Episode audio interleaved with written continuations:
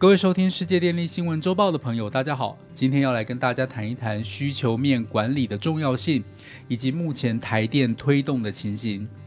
由于台湾天然资源匮乏，百分之九十八的能源依赖进口，但是在环保意识提升以及能源政策目标下，要盖新的发电机组，从供给面提高供电能力，变得越来越困难。目前，世界各国都将需求面管理视为电力管理的重要机制，希望透过日常生活中的能源管理与节约能源措施，来达到节能减碳、提高能源使用效率的目的。台电从民国六十八年起推动需量反应措施，引导用户管理用电，以提供价格或电费扣减为诱因。促使用户改变原本的用电习惯，减少尖峰时间用电，或是将尖峰时间用电转移到离峰时间，来达到避免电力系统超载、维持供电可靠的目的。目前的需量反应措施依据不同的经济诱因，可以分为价格型与诱因型两类。一、价格型是提供时间带差异化的费率。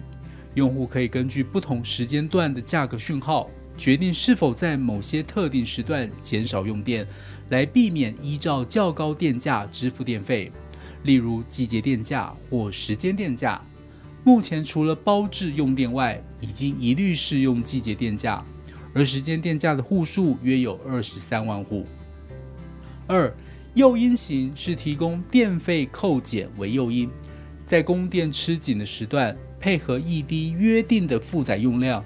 例如各类计划型减少用电措施、临时性减少用电措施、需量竞价措施以及紧急应变措施。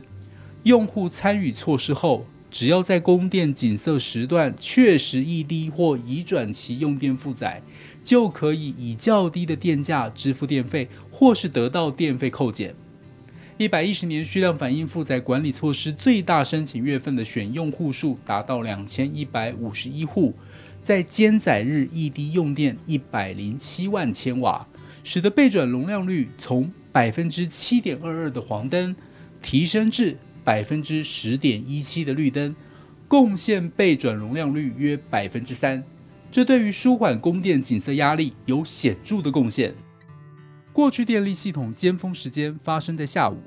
但随着再生能源大量增加，傍晚太阳下山后，光电迅速减少，傍晚发电急降，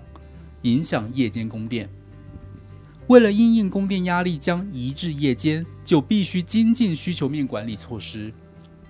为了舒缓夜间供电压力和提高用户时间电价参与意愿，台电持续推出新时间电价方案，让用户选用。除了一百一十年五月一日新推出的住商标准型三段式时间电价、低压电力三段式时间电价外，未来也将陆续推出包括即时电价、电动车电价等。这些新电价的电价尖峰时间都会由白天时段移到晚上。另外，就现行时间电价用户，于一百一十年十月十五日试办新时间带调整电价方案。为了让用户无风险调整用电形态至新时间带，将确保选用新时间带的用户在试办期间的总电费不会比旧时间带电价的总电费高。透过时间带调整引导用户负载管理，一方面配合电力系统的需要，也进一步增加电网吸纳再生能源的能力。过去需量反应的负载管理措施以日间执行为主。为了因应再生能源并网增加，提升夜间的供电裕度，台电已经将需量反应负载管理措施异地用电时段延后为十三到二十点，以补足日落后太阳光电发电量减少的缺口。另外，在一百一十年十二月一日起，还新增了下列措施：一、弹性夜减型方案。在夜间十八时至二十二时，提供两个小时、三个小时、四个小时的选项，供用户自由选择，并给予不同的电费回馈。二、约定保证型方案，跟备有发电设备或能够快速调整产程的用户签订契约，平时提供固定的电费扣减，在系统紧急需要时，用户可以配合启动发电设备或调整产程来异地负载。三、紧急应变措施，针对无法参加或已经参加其他蓄量反应负载管理措施，与紧急时接获通知，愿意配合减少用电或额外增加一滴量的用户，给予电费回馈。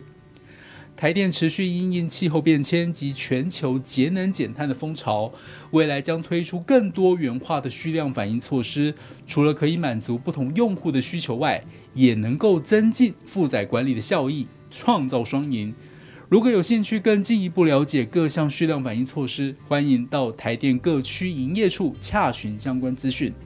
以上是本周世界电力新闻周报的整理报道。电力的大小事，我们会持续密切关注，并且跟大家分享。若喜欢我们的频道，欢迎与好朋友分享哦。我们下周再会。